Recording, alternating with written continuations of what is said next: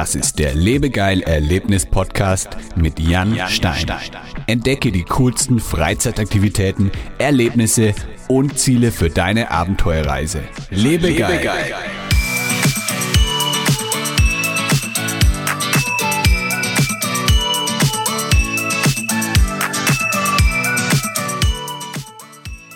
Mein heutiger Gast Julius August Nius ist Gründer des Wellenwerks einer stehenden Welle in Berlin. Wir sprechen über das Konzept der stehenden Welle, erfahren, was der Unterschied zum Surfen auf dem Meer ist und lernen, wie das Wellenwerk durch seine Welle die Unternehmen in der Umgebung mit Wärme versorgt.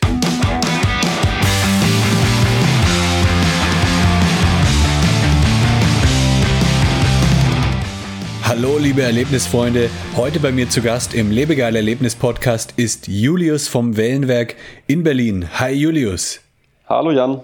Wie geht's dir heute? Ah, an sich geht's mir gut. Äh, wir hatten trotzdem noch wieder einen stressigen Tag. Ähm, es ist einfach wahnsinnig viel los gerade bei uns. Es passieren jeden Tag 100.000 ähm, verschiedenste Sachen, äh, gute wie schlechte.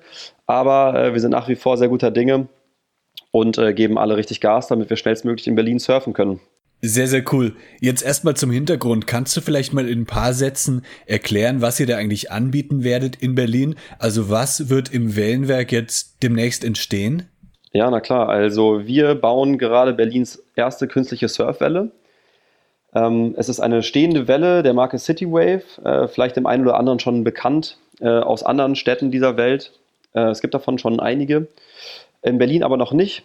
Und im Endeffekt äh, muss man sich das Ganze vorstellen äh, wie ein Pool, in dem eine stehende Welle bricht. Heißt also äh, ähnlich wie in einem Fluss, wenn man beispielsweise einen großen Stein in einen Fluss schmeißt, ähm, der schnell fließt, dann entsteht, ähm, wo das Wasser über den Stein fließt, eine Rampe sozusagen, eine steile Rampe. Und ähm, wenn dahinter das Wasser durch den Stein sozusagen gebremst wird und auch noch steht, dann wird diese Welle auch noch immer steiler und immer besser sozusagen. Ja, okay. Und das äh, funktioniert in ganz kleinen Modell, wie auch im großen Modell. Ähm, zum Beispiel das prominenteste Beispiel in Deutschland ist der Eisbach in München. Mhm.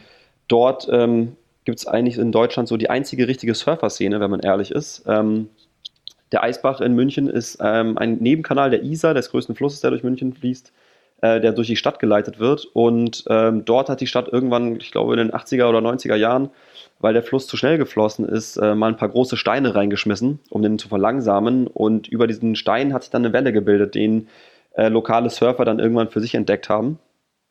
Und äh, seitdem gibt es in, äh, in, München eben diese sehr, sehr große Flusswellenszene sozusagen. Und ähm, diese Art der Welle wurde sozusagen künstlich nachgebaut und äh, gibt es jetzt schon in einigen Städten auf der Welt. Und in Deutschland bislang erst nur in München und äh, eine kleine Version in Osnabrück in einem Einkaufszentrum. Und wir haben uns gedacht, die Berliner sollen auch in den Genuss des Surfens in der Stadt kommen, des urbanen Surfens. Und deswegen haben wir jetzt vor äh, gut zweieinhalb Jahren äh, dieses Projekt hier gestartet und ähm, sind jetzt wirklich in den allerletzten Zügen. Ähm, wenn alles glatt geht, werden wir in zwei Wochen das Wellenwerk eröffnen oder zumindest Teile öffnen, und zwar den Surfbereich. Ähm, aber neben der künstlichen Welle oder neben dieser großen Halle, wo die Welle sozusagen drin ist, ähm, gibt es auch noch ein Restaurant, eine Cocktailbar, einen Surfshop und im Sommer auch einen ziemlich großen Biergarten. Heißt also, ähm, neben der Welle haben wir sozusagen noch viele andere Angebote äh, für ähm, die Surf-Community in Berlin, aber natürlich auch alle Gäste, die einfach mal Lust haben, Surfen auszuprobieren. Und ähm, das Besondere an der Welle oder an dieser Konstruktionsweise der Welle ist eben, dass wirklich jeder bei uns surfen kann und surfen lernen kann. Heißt also von einem achtjährigen Kind bis hin zu einer 80-jährigen Großmutter kann jeder bei uns in allerkürzester Zeit dieses ganz besondere Gefühl vom Surfen erleben. Und ähm, bis hin zu Menschen mit Behinderungen, ähm, Kindern, alten Leuten, Leute, die noch nie irgendwas mit Brettsport zu tun hatten, äh, Leute, die extrem gut surfen und ihr Surfen verbessern wollen. Also es ist wirklich für jeden sozusagen je nach Welleneinstellungen was dabei. Mhm. Und ähm, genau, so holen wir sozusagen äh, endlich Berlin ans Meer und ähm, haben sozusagen die Möglichkeit, dass alle Berliner und ihre Gäste jetzt endlich auch hier surfen können. Endlich. Also ich habe ja schon jahrelang drauf gewartet. Ich habe nämlich 2013 in Berlin gewohnt für zwei Jahre und ich habe mir die ganze Zeit gedacht, warum gibt's eigentlich niemanden, der darauf kommt, in Berlin mal so eine stehende Welle zu eröffnen? Also die gibt's ja schon in München und in Berlin fehlt es einfach noch. Deswegen bin ich echt froh, dass ihr da jetzt mal den Schritt gewagt habt. Ja, hast du vollkommen recht. Ähm, genauso ging es uns auch jahrelang eigentlich. Ähm, wir hatten immer das große Problem, ähm, dass ich und meine Freunde, meine Freunde und ich, der Esel nennt sich immer zuerst, äh, meine Freunde und ich ähm, wiedergekommen sind, entweder vom Skifahren in Österreich oder vom Surfen äh, sonst wo auf der Welt und immer das Problem hatten, hier nichts weiter machen zu können, vor allem im Winter. Im Sommer kann man in Berlin ja noch Wakeboarden gehen und hat die Seen drumherum, wo es viele Möglichkeiten gibt für Wassersport. Ähm, aber eine Welle gab es in der Tat nie. Und ähm, ich glaube, dass es daran lag, dass einfach die Technologie bislang nicht wirklich ausgereift war. Das Produkt CityWave, was wir sozusagen ähm, hier eingebaut haben, ist erst in den letzten Jahren wirklich marktreif geworden oder sozusagen in dem Status angekommen, dass man es mehr oder weniger Plug and Play in verschiedenen Orten einbauen kann. Es ist natürlich immer custom und wird immer sozusagen an den Ort oder an die Gegebenheiten, die äußeren Gegebenheiten angepasst und deswegen ist auch jede einzelne Welle anders, die gebaut wird. Ähm, aber ich glaube, dass es vor allem eben daran lag, dass ähm, Technologie noch nicht so weit war und natürlich aber auch vor allem daran, dass Berlin einfach ein sehr, sehr schwieriger Ort ist, was zu bauen. Jeder, der ähm, Berlin ein bisschen kennt oder hierher kommt, weiß, dass immer und überall in Berlin gebaut wird. Äh, meistens natürlich Wohnungen ähm, oder Häuser und es ist einfach wahnsinnig schwierig, Locations zu bekommen. Die Flächen zu bekommen, die man für sowas braucht, ähm, sind sehr, sehr rar bzw. kaum vorhanden. Und deswegen war es bei uns auch so, als wir die Fläche hier in Lichtenberg gefunden haben, war uns sofort eigentlich klar, wir müssen hier irgendwas machen. Und äh, das Thema mit der Welle geisterte uns schon eine ganze Weile im Kopf herum.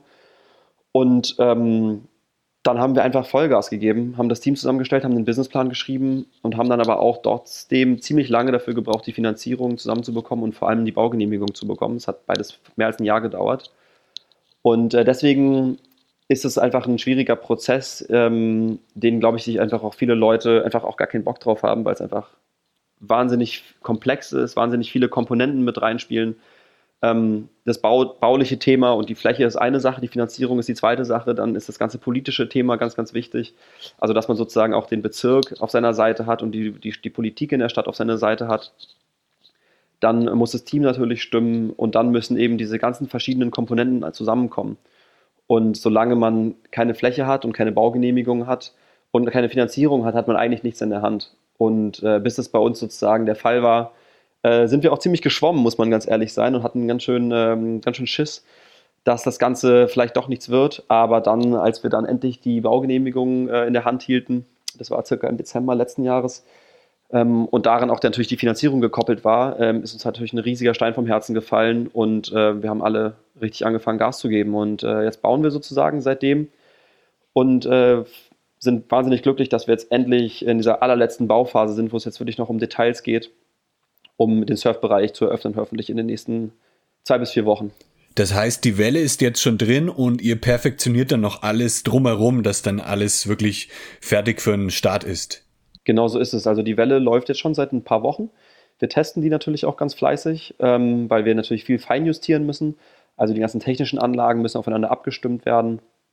Äh, die Welle ist auch, äh, hat sehr, sehr viele Komponenten sozusagen, die ähm, die Form der Welle bestimmen und auch natürlich die, äh, die Brauchbarkeit für verschiedene Surf-Level bestimmen. Und das sind einfach Sachen, die wir so ein bisschen Learning by Doing ähm, ausprobieren müssen. Und äh, genau das machen wir jetzt gerade und kümmern uns sozusagen um die allerletzten Details, also um Möbel in der Halle, um Pflanzen, um Deko-Elemente.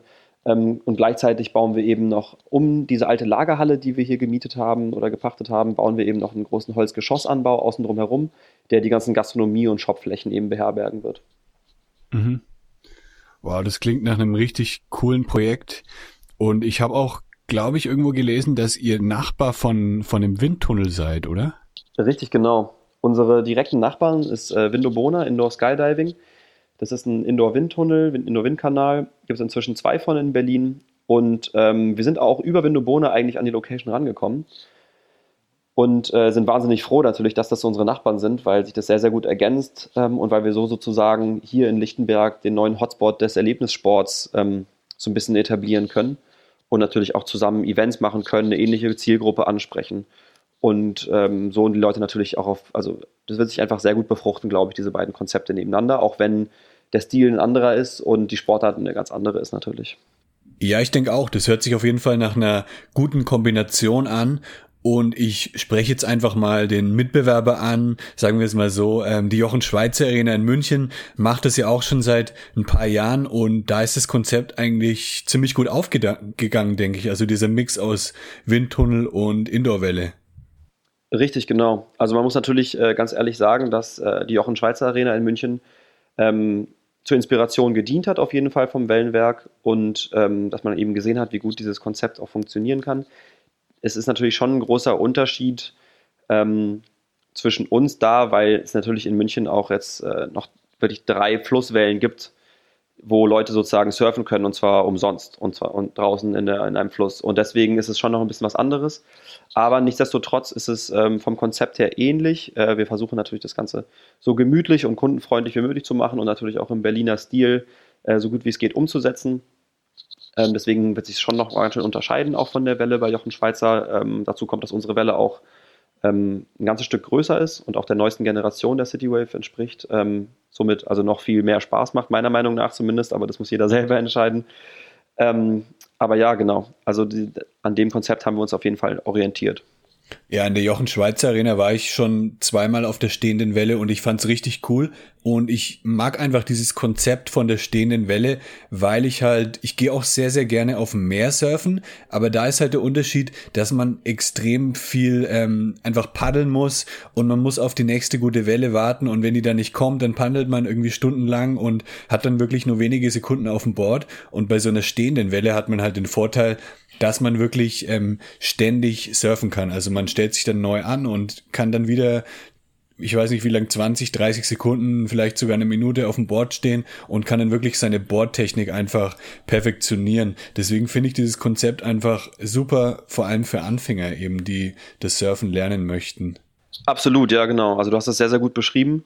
Ähm, da du nicht anpaddeln musst, da du keine Wellenauswahl machen musst und vor allem, da du dich nicht gegen irgendwelche Locals durchsetzen musst, die dir alle Wellen klauen, hast du eben die Möglichkeit, in extrem kurzer Zeit, extrem viel Zeit auf dem Brett ähm, zu haben und an deiner Technik zu feilen. Außerdem ist es ja eben so, dass die Surfcoaches links und rechts direkt am Beckenrand stehen und dir nach jeder Welle Feedback geben können. Heißt also, die können dir genau sagen, verändert dein Gewicht in die Richtung, bewegt deinen Arm dahin, du musst deinen Kopf mehr drehen in dem Moment als Beispiel und kannst dadurch sozusagen wirklich deine Technik verbessern. Und das ist auch der Grund dafür, warum viele Pros inzwischen halt auf solchen stehenden Wellen auch trainieren fürs Meer, weil sie dort ähm, dadurch, dass ja sozusagen die Breite der Welle begrenzt ist, sie immer wieder von links nach rechts fahren müssen und den, den Turn eben machen müssen. Und das ist im, im Meer essentiell, wenn man gut surfen möchte. Und äh, da du sozusagen gezwungen bist, auf der stehenden Welle das zu machen, ähm, verbesserst du deine Technik in extrem kurzer Zeit. Und genau wie du sagst, ähm, für Anfänger ist es aber genauso ähm, hilfreich, weil du einfach eine Haltestange installieren kannst. Die gibt es im Meer natürlich nicht. Ähm, und du einfach vom Beckenrad aufstehen kannst. Das heißt also, du kannst sozusagen, auch wenn du ähm, noch nie in deinem Leben irgendwas mit Brettsport zu tun gehabt hast, ein schlechtes Gleichgewichtsgefühl hast oder kein gutes Körperbewusstsein hast, kannst du trotzdem sozusagen bei deinem allerersten Versuch schon das Gefühl vom Surfen erleben. Und das ist, glaube ich, äh, was ganz Besonderes, was ähm, einfach viel mehr Menschen ermöglicht, diesen Sport auszuüben oder das Gefühl dafür zu bekommen. Und das finde ich einfach sehr, sehr schön, dass man Leuten, die sonst noch nie was damit zu tun hatten, eben dieses Gefühl vermitteln kann. Und zwar mal kurz nach Feierabend oder am Wochenende und nicht ähm, mit äh, einem großen klimaschädlichen Aspekt nach Portugal zu fliegen und äh, gefrustet sozusagen einen Surfkurs zu machen, wo man, genau wie du sagst, am Anfang erstmal größtenteils nur auf die Nase fällt und sehr, sehr wenig sozusagen Zeit auf dem Brett verbringt, sondern größtenteils äh, darunter liegt oder darauf eben am Paddeln ist. Ja, genau. Also ich finde es wirklich ziemlich cool, dass man also nicht irgendwie jetzt einen Urlaub organisieren muss oder so oder erst wohin fliegen muss, sondern dass man es halt wirklich direkt in der Stadt hat und dann einfach mal, ja, wie du gesagt hast, nach Feierabend surfen gehen kann und sich nicht erst irgendwie großartig was zu organisieren oder einen Surfkurs zu machen, sondern eben direkt ähm, loslegen kann. Richtig, genau. Also man muss auf jeden Fall dazu sagen, dass ähm, das Gefühl natürlich schon ein bisschen anderes ist. Ist ja klar, du wirst, du bist ja, was eine stehende Welle ist, bewegst du dich von links nach rechts auf der Welle und nicht von hinten nach vorne, wie jetzt im Meer oder von, vom, vom Meer Richtung Strand. Und deswegen ist das Gefühl natürlich schon anderes und ich würde jetzt auch das Surfen bei uns nicht direkt mit dem Surfen im Meer vergleichen. Es ist extrem hilfreich und es hilft dir, ähm, was die Technik angeht und das Brettgefühl angeht, ähm, extrem viel weiter, auch für das Surfen im Meer. Jedoch würde ich es eher als eine zweite Disziplin des Surfens sehen. Ähm, wie es beim Snowboarden eben auch ähm, Halfpipe und, äh, und, und, und Kicker beispielsweise oder Slopestyle gibt, ähm, gibt es im Surfen oder wird es im Surfen einfach langfristig auch verschiedene Disziplinen geben. Und ähm, da die stehende Welle bei uns ähm, natürlich immer gleich ist, ähm, ist es natürlich auch ähm, auf der einen Seite viel vergleichbarer, beispielsweise für Wettbewerbe oder wenn man jetzt die professionelle Seite des Sports betrachtet. Andererseits natürlich auch nicht ganz so spannend, ähm, weil im Meer natürlich jede Welle anders ist.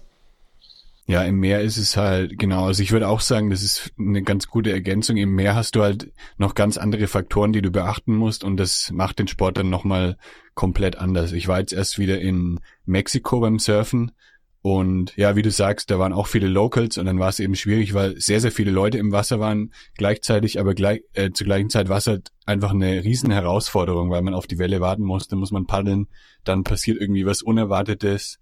Also wahrscheinlich ähm, für Leute, die auf dem Meer surfen gehen, wird es, wird eine stehende Welle das auch nie irgendwie komplett ersetzen.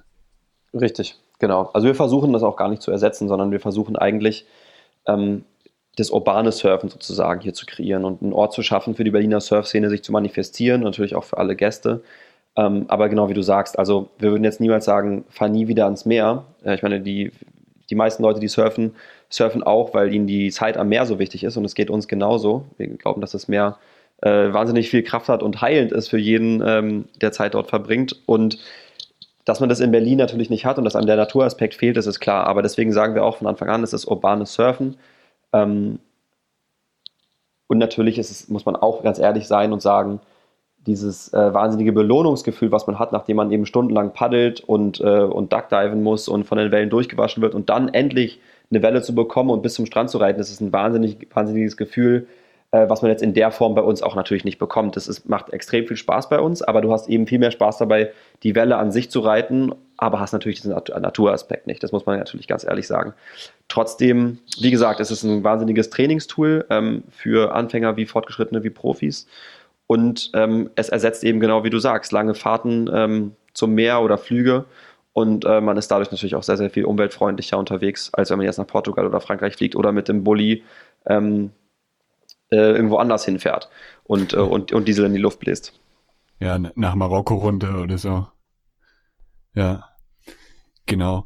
Ähm, ja, das Surfen am Meer ist auch irgendwie so mit dem Lifestyle verbunden. Also halt einfach äh, mit ja am Strand liegen und ähm, die Sonne tanken und alles. Versucht ihr das dann auch irgendwie in der im Wellenwerk ein bisschen rüberzubringen, diesen Lifestyle? Also du hast ja schon gesagt, es gibt einen Biergarten dann im Sommer. Ja, absolut, gar keine Frage. Ähm, also wir haben, werden keinen künstlichen Strand aufschütten und werden auch keine, keine großen Palmen äh, hier einpflanzen in Berlin, um das irgendwie zu, ähm, zu imitieren, auf keinen Fall. Das ist nicht unser Plan. Es soll schon natürlich alles urban sein ähm, und auch so dargestellt werden. Ähm, aber nichtsdestotrotz, ähm, genau wie du gesagt hast, es gibt wahrscheinlich äh, nirgendwo ist der Weg kürzer von der Welle bis an die Bar. oder in den Biergarten dann. Und wir werden natürlich schon zusehen, hier einen wirklich entspannten, äh, schönen Ort zu schaffen, wo man lecker essen kann, wo man mit seinen Freunden abhängen kann, wo man äh, gute Drinks bekommt, wo man im Sommer draußen sitzen kann nach einer Surf-Session ähm, und noch die Sonne genießen kann. Also leider haben wir kein Dach, was man aufschieben kann, sodass die Sonne, dass die Sonne dann reinscheint im Sommer. Das ist leider nicht der Fall, aber nichtsdestotrotz ähm, haben wir hier an der Location in Lichtenberg ähm, einfach wie eine kleine Oase, die fast mitten in der Stadt ist. Also vom Alexanderplatz braucht man hier zwischen fünf und zehn Minuten mit dem Auto hin oder mit den öffentlichen sind es äh, gute zehn Minuten mit der Tram und hat einfach einen Ort, äh, wo man sich nicht fühlt, als wäre man in der Stadt. Also es ist ganz, ganz grün, man hört die Straße und die Stadt nicht mehr. Ähm, und wir versuchen eben sozusagen diese Location hier so gut wie es geht herauszuputzen, dass die Leute äh, wirklich hier eine gute Zeit haben, wenn sie bei uns abhängen und äh, mit all ihren Freunden oder Kollegen oder Kindern oder wie auch immer einfach eine gute Zeit bei uns verbringen können und so einen kleinen Urlaub sozusagen haben, der trotzdem mitten in der Stadt ist, wo sie mal kurz hinfahren können nach Feierabend oder eben sogar vor der Arbeit oder nach der Uni oder wie auch immer. Ja. Ja, es ist auf jeden Fall eine sehr, sehr coole Ergänzung zu den ganzen Berliner Indoor-Aktivitäten. Ich habe schon vor fünf Jahren habe ich meinen ersten Artikel geschrieben über Indoor-Aktivitäten in Berlin und da gibt's schon einiges, also Escape Rooms zum Beispiel, Lasertag, ähm, Windtunnel und genau sowas richtig Sportliches ähm, wie Indoor-Surfen hat halt wirklich noch gefehlt und ich freue mich schon wahnsinnig darauf. Gibt es jetzt schon, habt ihr schon jetzt einen Termin festgelegt, an dem ihr wisst, dass ihr eröffnen könnt oder ist es so, ähm, also sag, du sag, hast du irgendwie gesagt in den nächsten zwei bis vier Wochen? Genau, richtig. Also wir intern haben wir natürlich einen Termin, auf den wir hinarbeiten. Ähm, wir haben aber auch gemerkt in den letzten Wochen, Monaten äh, bzw. Jahren, dass es einfach bei so einem komplexen Projekt immer Überraschungen geben kann, auf die man gefasst sein muss. Und was wir natürlich vermeiden wollen, ist, dass wie beim äh, Berliner Flughafen schon Flüge gescheduled sind und ein Öffnungstermin überall kommuniziert ist, der dann aber äh, nach den Abnahmen dann mhm. nicht mehr zu halten ist, beziehungsweise sich jetzt inzwischen ja auch um, ich weiß nicht, acht Jahre verzögert hat. Und ein zweiter BR wollen wir auf gar keinen Fall werden. Ja. Ähm, deswegen, auch, auch wenn die Berliner, wenn man ganz ehrlich ist, inzwischen schon dran gewöhnt sind und wir den Spruch jetzt auch schon ein paar Mal hören, da wir auch ähm, den Eröffnungstermin schon verschoben haben oder verschoben mussten äh, aufgrund von Verzögerungen, die wir hatten im Bauablauf. Ähm, aber ich glaube, das ist bei so einer großen Baustelle ganz normal. Viele Leute sagen uns sogar, dass äh, wir extrem schnell sind mit unserer Baustelle für das, was wir hier hingebaut haben.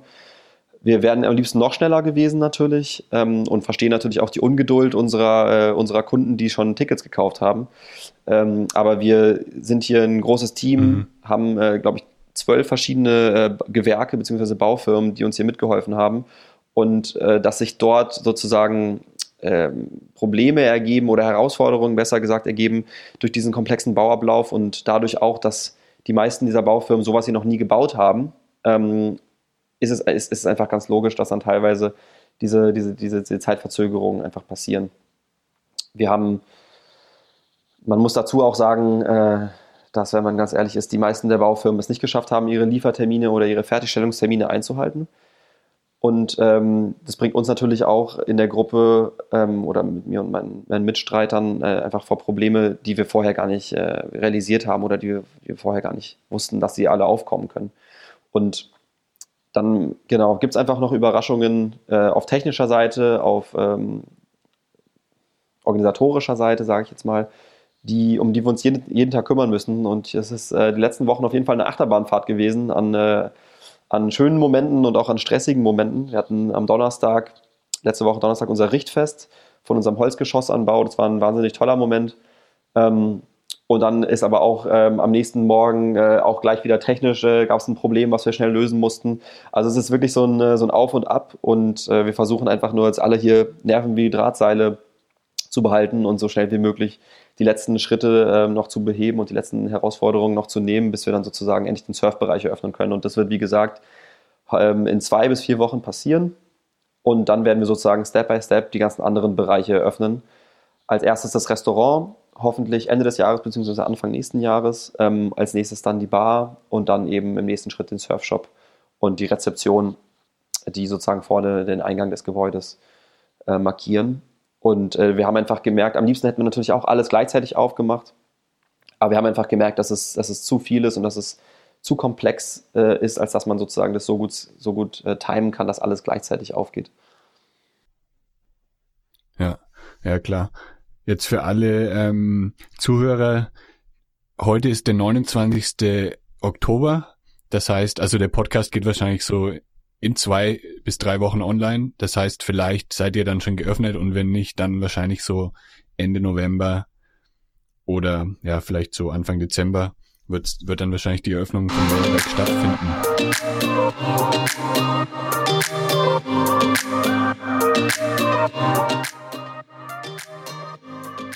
Hast du irgendwelche coolen, spannenden Daten und Fakten übers Wellenwerk? Zum Beispiel, wie viel Liter Wasser da durchfließt pro Minute oder irgendwelche völlig verrückten Fakten, die man sich gar nicht so vorstellen kann, wenn man da nicht so drin ist in dem, hm. in dem Thema. Ja, klar. Also ich glaube, wir haben echt ähm, von, äh, solche Sachen haben wir zuhauf. Äh, wie viele, ähm, also alle technischen Details darf ich natürlich nicht verraten, auch weil wir da äh, natürlich auch Verträge haben mit dem Wellenhersteller. Was ich aber sagen kann, ist, dass es äh, eine Million Liter Wasser sind, ähm, die im Becken insgesamt ähm, zur Verfügung stehen sozusagen. Und die sind auch, diese Wassermasse ist auch die, die wirklich eine, ähm, eine tiefe, richtige Deepwater Wave äh, herstellt. Viele Leute kennen vielleicht von Kreuzfahrtschiffen oder Jahrmärkten so einen Flowrider, wo man auf einem Brett ohne Finnen drauf hin und her rutschen kann. Das hat wirklich gar nichts damit zu tun, was wir hier bauen.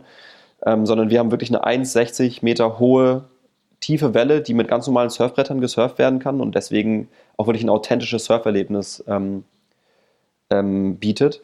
Und äh, diese, bei diesen 1000 Litern Wasser, ich weiß gerade aus dem Kopf gar nicht die Durchflussgeschwindigkeit, aber ich glaube, es sind irgendwie sowas wie 4000 Liter die Sekunde, die da durchschießen.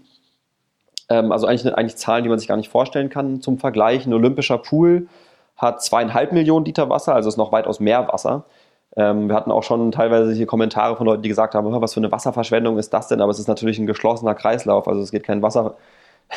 genau. Ja, also du, du weißt es, weil du das, äh, das System schon gesehen hast und schon ausprobiert hast, aber für Leute, die sich das jetzt nicht so einfach vorstellen ja. können, also man muss sich eigentlich vorstellen, es ist ein, ein großes geschlossenes Becken, was man gar nicht sieht und dann stehen da große Pumpen drin, die das Wasser eigentlich nur ähm, auf, äh, eine höhere, auf eine höhere Ebene äh, schicken und dann fließt das Wasser mit der Schwerkraft einfach nur runter und ähm, die Welle entsteht, weil fließendes Wasser auf stehendes Wasser trifft. Und dann haben wir noch eine hydraulische Rampe, die wir einstellen können, sodass wir eben die Steilheit der Welle einstellen können, je nachdem, ob Anfänger, Fortgeschrittene oder Profis auf der Welle sind.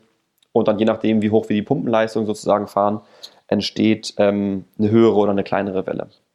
So funktioniert das Prinzip. Ähm, und was noch recht interessant ist, ähm, also zu jetzt Daten und Fakten und interessanten Angles, würde ich sagen, ähm, betreiben wir das Wellenwerk komplett mit äh, Ökostrom aus Wasserkraft. Heißt also, Wasserkraft bewegt Wasser. Wir haben unsere gesamte Energie, stammt aus einem Wasserkraftwerk aus der Donau. Heißt also, das Wasser, was sozusagen mhm. aus der Schwerkraft durch die Berge fließt ähm, oder durch die Berge runterfließt und dann in einem Wasserkraftwerk landet, wird hier sozusagen wiederverwendet, um äh, wieder Wasser in Bewegung zu bringen, um äh, dann darauf surfen zu kommen. Heißt also, unsere Surf-Sessions sind komplett klimaneutral. Und ähm, außerdem wird es ähm, ab nächstem Jahr auch noch so sein, dass man ähm, anfangs ähm, optional und dann später obligatorisch 1 Euro noch spendet pro Surf-Session für Aufforstungsprojekte. Das heißt, wir werden ab nächstem Jahr in Brandenburg zusammen mit unseren Kunden, für alle, die wollen, ähm, Aufforstung betreiben, damit unsere Surf-Sessions nicht nur klimaneutral, sondern klimapositiv sogar sind. Ähm, das soll die Leute natürlich äh, nicht, da, nicht, dazu motivieren, mit dem Auto zu uns zu fahren, sondern am besten mit dem Fahrrad oder mit der Tram. Hm. Ähm, und dann ist wirklich die gesamte Session 100% äh, klimapositiv. Man trägt sozusagen durch seine Surf-Session dazu bei, ähm, was Gutes fürs Klima zu tun. Und ähm, wenn man dann also richtig, richtig viel surft, schafft man es vielleicht sogar, seine Flüge nach Portugal zu kompensieren, aber das soll sich dann jeder selber ausrechnen.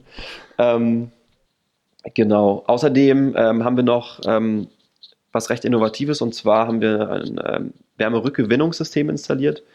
Da äh, die Pumpen Abwärme produzieren, die im Becken ja, die, das, die Welle produzieren, ähm, erhitzt sich sozusagen das Wasser und ab einem bestimmten ab einer bestimmten Temperatur müssen wir das Wasser kühlen. Wir haben uns aber entschieden, nicht noch extra Energie hinzuzuführen, um das Wasser zu kühlen, sondern lieber durch dieses, diese Energierückgewinnung äh, die Wärme zu entziehen aus dem Wasser, anstatt zu kühlen. Und diese Wärme verwenden wir einfach direkt weiter durch Wärmepumpen. Damit äh, beheizen wir beispielsweise unser gesamtes Gebäude. Äh, wir beheizen damit unser Wasser, das Wasser für die äh, Duschen in den Umkleiden beispielsweise, für das Wasser in den Toiletten, also in den, in den Waschbecken der Toiletten natürlich, äh, für die Geschirrspüler in der Küche. Und außerdem mhm. geben wir diese Wärme sogar noch weiter an äh, Windobona, den Windkanal, den wir vorhin erwähnt haben. Die nehmen uns auch noch einen Teil der Wärme ab, haben sozusagen also auch Ökostrom durch uns, die wiederverwendet wurde. Und haben noch ein paar weitere Abnehmer hier auf dem Gelände, beispielsweise unser Bürogebäude. Es gibt noch ein Wohnhaus hier auf dem Gelände, was wir komplett mitversorgen mit Wärme. Und, Krass, also ähm, da kommt einiges zusammen an Wärme. Allerdings, ja, ja, kommt einiges zusammen. Ähm, und anstatt diese Wärme sozusagen einfach in die Luft zu pusten, können wir sie halt weiterverwenden. Und das ist, ähm, das ist sehr, sehr schön, weil es dadurch einfach noch viel nachhaltiger wird und keine Energie verloren wird, sondern einfach weiterverwendet wird. Das heißt, wir sind eigentlich fast sogar noch ein Wärmekraftwerk, wenn man so will. Das heißt, jede Stadt sollte eigentlich so eine, so eine Citywave bei sich installieren oder mehrere gleich, um dann noch mehr Strom aus äh, Wasser zu produzieren. Ja, also äh, so pauschal kann man das, glaube ich, nicht sagen, aber es ist ein sehr, sehr, sehr schönes, ähm, sehr, sehr schönes Nebenprodukt. Ja. Ähm, was, die, was, was sozusagen auch ähm, die Kritiker ähm, nochmal bedient, die jetzt sagen, ah, was für eine Energieverschwendung und so weiter und so fort. Hm. Ja, finde ich, finde ich sehr wichtig, dass halt auch, dass man da auch drauf achtet, wenn man sowas neu erschafft. Ich denke, es gibt so viele Möglichkeiten, wenn man nur ein bisschen da, ähm, ja, sich informiert und ja, halt solche Systeme entwickelt, wie ihr das jetzt gemacht habt, dass man halt möglichst klimaneutral bleiben kann. Ich bin jetzt auch nicht so tief im Thema drin, aber es hört sich auf jeden Fall sehr, sehr gut an, dass ihr da auch in die Richtung mitdenkt und auch das mit den, äh, mit der Aufforstung dann, dass ihr das Projekt dann selber betreibt, finde ich auch cool. Ja, ja, uns ist das Thema einfach wahnsinnig wichtig. Wir merken natürlich auch, dass ähm, es immer wichtiger für die Kunden wird, aber wir sind auch alle äh, Idealisten, was das angeht und ähm, haben auch, äh, fahren auch inzwischen, äh, großer Teil des Teams äh, fährt E-Auto und äh, wir versuchen so wenig wie es geht ähm, Plastik zu produzieren und wollen natürlich auch mit äh, verschiedensten Organisationen zusammenarbeiten, um ähm, noch mehr Leute auf das Thema aufmerksam zu machen. Also vor allem was, ähm, was eben Plastikmüll angeht, aber auch was Energie angeht, äh, was CO2 angeht, was Klimaerwärmung und das ganze Klimaproblem angeht, arbeiten wir auch mit verschiedensten anderen Organisationen zusammen und wollen auch sozusagen unsere Kunden so gut wie es geht ähm, dort noch bilden oder den Leuten, Leute sozusagen mitnehmen in dieses Thema und vers versuchen verständlich zu machen, wie wichtig es ist, dass wir alle zusammen ähm, so gut wie es geht aufs Klima achten und vor allem eben unsere, unser, unseren Energiekonsum zurückfahren, so gut wie es geht, beziehungsweise vor allem eben den Energiekonsum, der aus fossilen Brennstoffen entsteht, äh, zurückzufahren. Und ähm, da spielt natürlich auch das Thema Fliegen eine ganz große Rolle. Ich glaube, ich wäre jetzt ähm, zu weit ausgeholt, um dieses Thema jetzt anzusprechen, aber du scheinst ja auch jemand zu sein, der sehr, sehr viel fliegt und sehr viel unterwegs ist. Also es, ähm, glaube ich, sollte sich jeder, der viel unterwegs ist, viel reist, viel mit dem Auto fährt, äh, mal mit, mit, mit, befassen, äh, was überhaupt für Konsequenzen es gibt, äh, wenn man so viel unterwegs ist und beziehungsweise äh, mit welchen Verkehrsmitteln man unterwegs ist und was die dann produzieren. Ja, ich finde das Thema auf jeden Fall auch sehr, sehr wichtig. Ich habe auch in der zweiten Podcast-Episode vom Lebegeil Erlebnis Podcast habe ich mit Antje darüber gesprochen, also auch um äh, nachhaltiges Reisen und wie man eben seine Flüge wenigstens etwas kompensieren kann. Und genau, als Reiseblogger hat man da natürlich sehr viel äh, mit zu tun und ich finde auch, dass man eben sehr sich damit beschäftigen sollte, zumindest, und dann auch versuchen sollte, das Möglichste dafür zu tun, um das Klima eben zu schützen. Richtig, genau. Und wir, genau, wir wollen einfach unsere Reichweite, die wir hier haben und äh, einfach nutzen, um unsere Kunden da ein bisschen zu sensibilisieren, für alle die, die sowieso noch nicht sind. Und ich meine, jeder Surfer oder jeder Mensch, der gerne Wassersport betreibt, ähm, weiß, wie die Strände überall auf der Welt aussehen, weiß, wie viel Plastikmüll überall angeschwemmt wird und weiß, ähm, wie viel Plastik man im Meer begegnet, wenn man, äh, wenn man da Sport drauf macht. Und ähm, das ist einfach ein Thema, was wir versuchen anzusprechen und äh, wo wir natürlich auch ähm, mit Schulen zusammenarbeiten wollen, äh, Kindern, äh, haben natürlich auch diesen, diesen Bildungscharakter sozusagen, den wir hier verwenden wollen und haben natürlich auch die Räumlichkeiten, dass wir hier einfach morgens auch mal eine ganze Schulklasse beher beherbergen können, die sozusagen Sport machen können, die surfen können, aber denen sozusagen irgendwie auch was mitgeben und ein bisschen sozusagen aus unserer Welt, aus der Welt der Surfer berichten und ähm, denen die Konsequenzen aufzeigen, den unser ganzer Konsum sozusagen hat. Aber ja, ist, glaube ich, zu weit ausgeholt. Vielleicht bei unserem nächsten Podcast, äh, bei unserem nächsten, bei der nächsten Session können wir dann darüber mal, mal länger sprechen. Aber die Schulklasse ist eigentlich ein ganz gutes Stichwort, denn ich wollte dich mal fragen, wie läuft es denn jetzt eigentlich genau ab? Also ich, sagen wir mal, ich bin ein kompletter Surf-Anfänger, ich war noch nie auf dem Surfbrett gestanden und komme jetzt zu euch. Also wie würde dann so eine Surf-Session genau sich abspielen? Genau, also bei uns, wir unterscheiden ein bisschen zwischen Einzelsessions, die eine Stunde gehen, und unseren Surfkursen, die insgesamt drei Stunden gehen. Wir, äh, bei Surfkursen ist es so, dass sozusagen ähm, die Menschen dann zu uns kommen, dann kriegen sie eine Einweisung, Ihnen wird das ganze Material einmal sozusagen vorgestellt und äh, ein bisschen näher gebracht. Heißt also, als ganz am Anfang geht es jetzt erstmal damit los, dass man lernt, mit welchem Fuß stehe ich überhaupt vorne. Und da geht es schon mal mit los.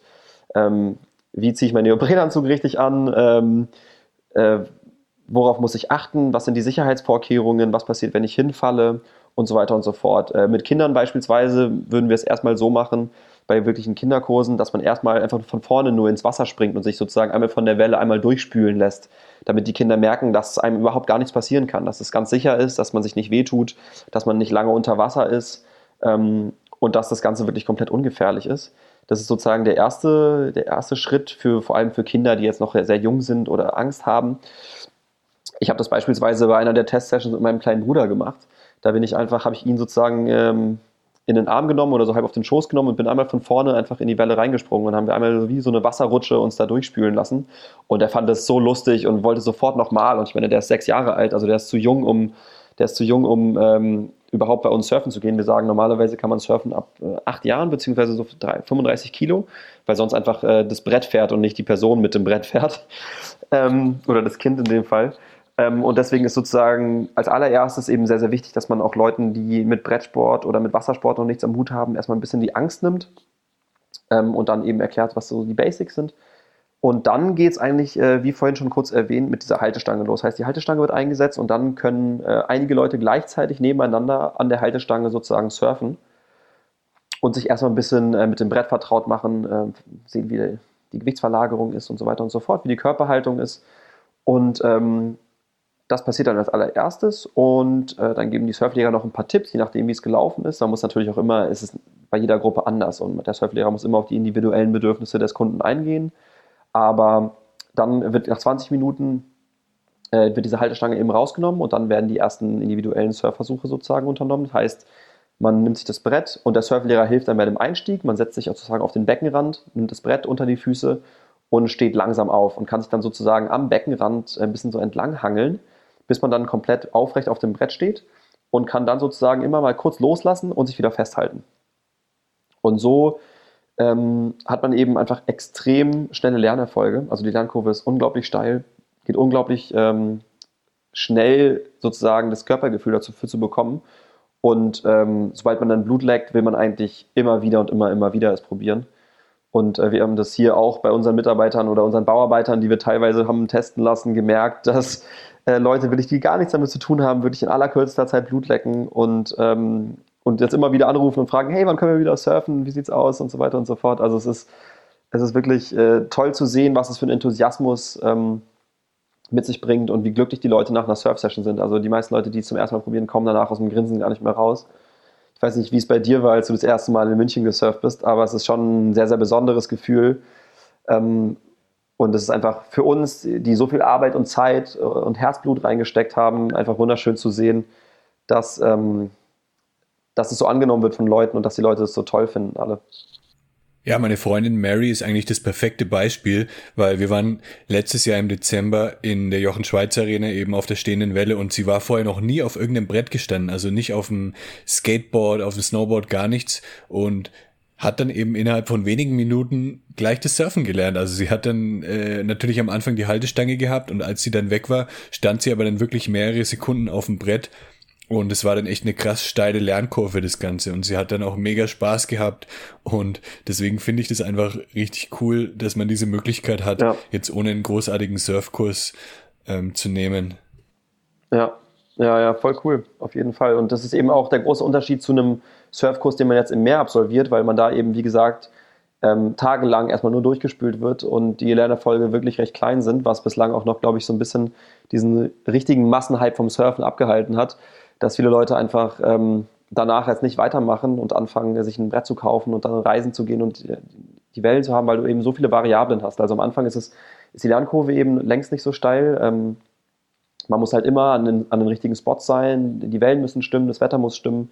Ähm, es sind so viele Variablen, die sozusagen vor allem die Leute, die in Städten wohnen, die jetzt landlocked sind, also nicht am Meer liegen, davon abhält, äh, Surfer zu werden. Und ähm, also was wir natürlich jetzt auch wir wollen jetzt nicht äh, hier eine Welle bauen, damit jetzt auf einmal alle Surfspots auf der Welt überfüllt werden und alle Leute jetzt nur noch surfen gehen. Das ist nicht Sinn der Sache, sondern wir glauben eher, dass es eben äh, dahin geht, dass die Leute, die in den Städten wohnen, die landlocked sind, die Möglichkeit zu geben, hier zu surfen und ähm, dieses urbane Surfen sozusagen auszuprobieren und zu erfahren.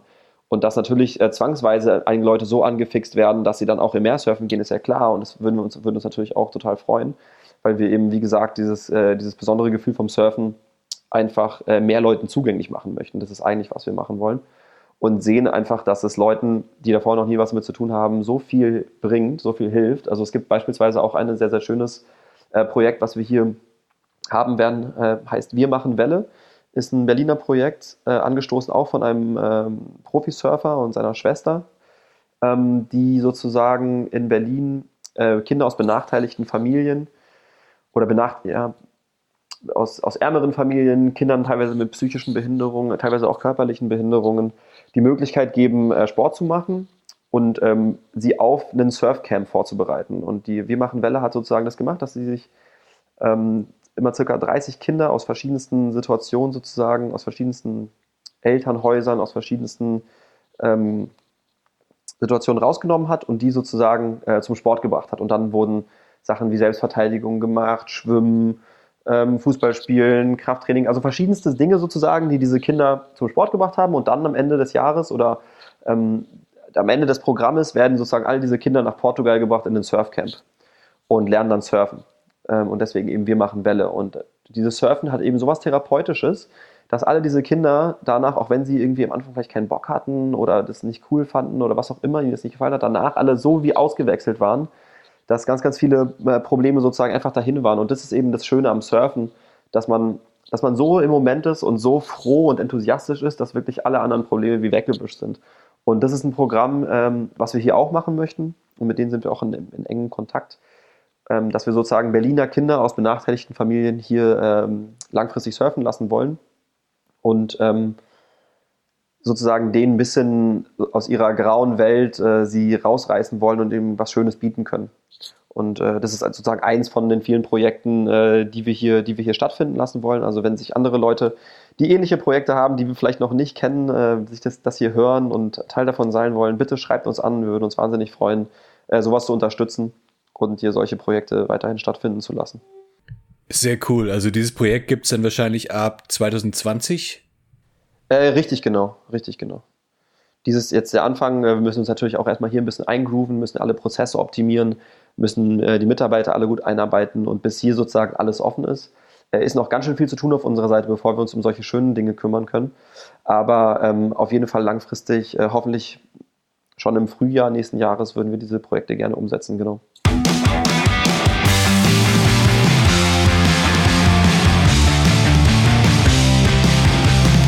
Seit wann bist du eigentlich Surfer? Also wann warst du das erste Mal wirklich auf dem Surfbrett gestanden? Ähm, ich habe, wie so ganz viele, angefangen mit Windsurfen. Äh, ich würde sagen so mit 12 oder 13 ähm, oder beziehungsweise, glaube ich, glaube noch früher mit Segeln eigentlich. Da bin ich so zum Wassersport gekommen. Ähm, dann angefangen mit Windsurfen, ähm, weil ich auch als Kind viel Zeit in Italien verbracht habe. Und dann äh, zum Surfen bin ich gekommen, lass mich überlegen. Ich glaube auch auf meiner, einer meiner ersten Asienreisen, so 2010 rum, glaube ich, war ich auf den Philippinen.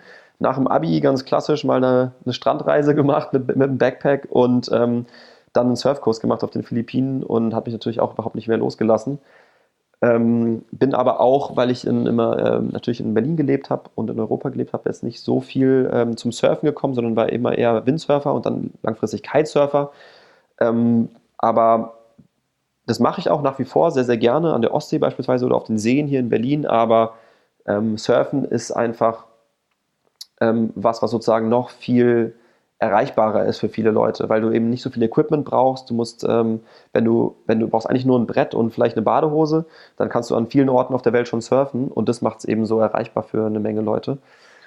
Und äh, dass, wir, dass wir das natürlich in Berlin nicht haben, ist klar. Und äh, deswegen war das auch eine der großen Motivationen sozusagen hier in Berlin, ähm, das Wellenberg zu bauen. Hast du denn auch einen äh, absoluten Lieblings-Surfspot in Europa? Ja, also in, in, Por in, Portugal ist schon, was Europa angeht, ähm, finde ich einer der, der tollsten Orte auf jeden Fall, weil es eben so viel Abwechslung gibt. Also es gibt ganz entspannte Wellen, ähm, aber auch äh, welche, die wirklich richtig tricky sind. Ähm, ich muss aber auch ehrlich sagen, habe ich jetzt in äh, Portugal nicht so wahnsinnig viel Zeit verbracht, als dass ich mich jetzt richtig, richtig gut dort auskennen würde. Ich war einige Male dort und war surfen und fand es auch toll. Ähm, komme aber äh, trotzdem, ehrlich gesagt, eher aus der Kitesurf-Welt und ähm, bin, wenn es windig war, halt immer kiten gegangen und wenn kein Wind war, bin ich surfen gegangen. Habe aber meine, meine Reiseziele in den letzten Jahren eigentlich immer eher ähm, nach dem Wind gerichtet als nach den Wellen, wenn ich ganz ehrlich bin.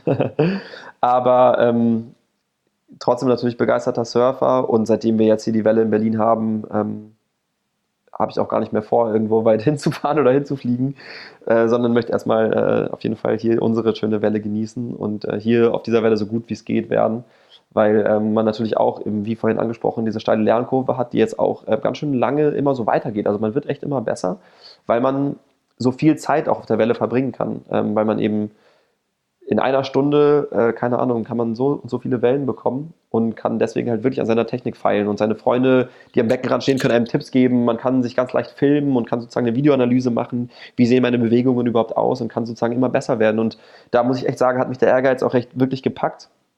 Also ich hatte schon immer, würde ich sagen, einen hohen sportlichen Anspruch an mich selber und habe immer versucht, in den Sportarten, ähm, die ich so liebe, sozusagen mich zu pushen und Neues zu lernen und weiterzukommen. Und ähm, jetzt auf der City Wave, seitdem wir jetzt sozusagen unsere eigene City Wave haben, bin ich wirklich ähm, komplett hin und weg und äh, will so viel Zeit wie es geht drauf verbringen und äh, mich verbessern und äh, schaue mir jetzt viele Videos an und hole mir Tipps von allen möglichen Leuten und äh, das, das, das Schöne ist auch, ähm, das bringt mich jetzt eigentlich so ein bisschen zum nächsten Thema, aber ähm, ist das, weil es eben wie so eine Arena ist, wo ganz viele Leute zugucken können und auch deine Freunde oder deine Mitsurfer sozusagen direkt neben dir stehen können, hat es eben auch voll den sozialen Aspekt. Also im Meer, wenn man surfen geht, ist man natürlich im Line-Up und man paddelt. und man quatscht mal mit den Leuten oder mit seinen Freunden, die zusammen surfen geht. Und bei uns ist es halt so, dass man ja immer nur surft, dann fällt man rein und muss sich wieder hinten anstellen. Und die Zeit, die man hat vom Anstellen, bis man wieder surft, verquatscht man sich auch immer total und äh, lernt Leute dabei kennen. Und es hat halt auch voll so eine soziale Komponente. Und das finde ich wahnsinnig schön, weil es einfach eigentlich ähm, auch ein Ort ist einfach für Leute, um zusammenzukommen, um zusammen Spaß zu haben ähm, und es auch diesen sozialen Aspekt einfach gibt und diesen, diese Gruppendynamik. Deswegen ist es auch super passend für ähm, einfach Gruppentrainings oder so Gruppen, äh, Gruppendynamiken, weil man auch jetzt als Beispiel, man geht äh, mit seiner Firma surfen, man sieht den Chef, wie er auf die Nase fällt äh, und, äh, und kann zusammen drüber lachen und kann sich gegenseitig Tipps geben, wie man sich verbessert und so weiter und so fort. Und es hat einfach so eine schöne soziale Komponente und auch diese sportliche Komponente. Und ähm, das ist eine Sache, die ich eigentlich erst so in letzter Zeit bei unseren Test-Sessions ähm, gemerkt habe, wenn wir, wenn wir Freunde da hatten, dass es einfach so eine schöne Atmosphäre einfach gibt, man zusammen Spaß hat, alle sind enthusiastisch, alle haben, eine gut, haben gute Laune und haben Spaß bei der Sache. Und ähm, jeder kommt mit einem Kribbeln eigentlich ähm, aus dem Wellenwerk raus. Und das ist so für mich jetzt immer, immer wieder der Moment gewesen, wo ich gesagt habe, okay, die ganze Scheiße hat sich gelohnt. Sorry für das, äh, für den Kraftausdruck, aber kann man echt so sagen. Also wir sind echt durch dick und dünn gegangen hier im Team. Und ähm, diese Momente, die, wir, die man dann da zusammen hat und zusammen teilen kann, sind wirklich, äh, sind wirklich schön. Und das hat, ähm, ja, glaube ich, glaube ich, fürs ganze Team immer wieder gezeigt, dass alles, was wir gemacht haben, dass es das wert war. Auf jeden Fall. Ja, man kann theoretisch sogar die Oma mitnehmen und die kann dann zugucken, wenn Exakt. sie, ähm, wenn sie nicht sich selber auf die Welle traut. Aber genau, die Zuschauer können dann außenrum sein und einen einfach sehen und beim, auf dem Meer ist man halt irgendwie, keine Ahnung, 50, 60, 100 Meter weg und man wird halt kaum gesehen irgendwie von, von denen, die dann am Strand bleiben. Genau, so ist es.